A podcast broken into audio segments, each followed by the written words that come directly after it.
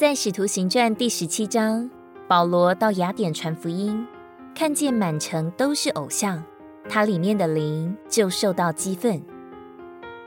雅典在当时隶属于罗马帝国，是古代世界科学、文学、艺术的文化中心。即便是拥有最高文化的地方，也不能使当地住民不拜偶像，因为他们与全人类一样，里面都有敬神的灵。这灵乃是神所创造，叫人寻求并敬拜他的。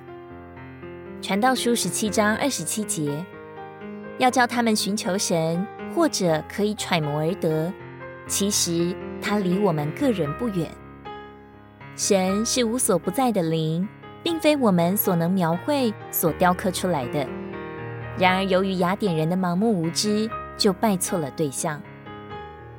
约翰福音四章二十四节说：“神是灵，敬拜他的必须在灵和真实里敬拜。”神将生命之气吹进人的鼻孔里。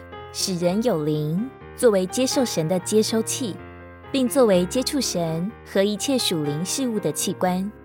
我们不能用肉身的感官石化它，我们必须调整我们的灵，运用我们的灵来接触神。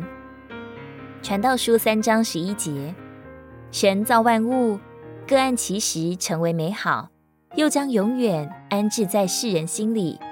虽是这样。人并不能参透神从始至终的作为。也许你有最精美的物质享受，以及最上好的精神满足，但你仍有所缺。你需要属灵的享受，你需要神。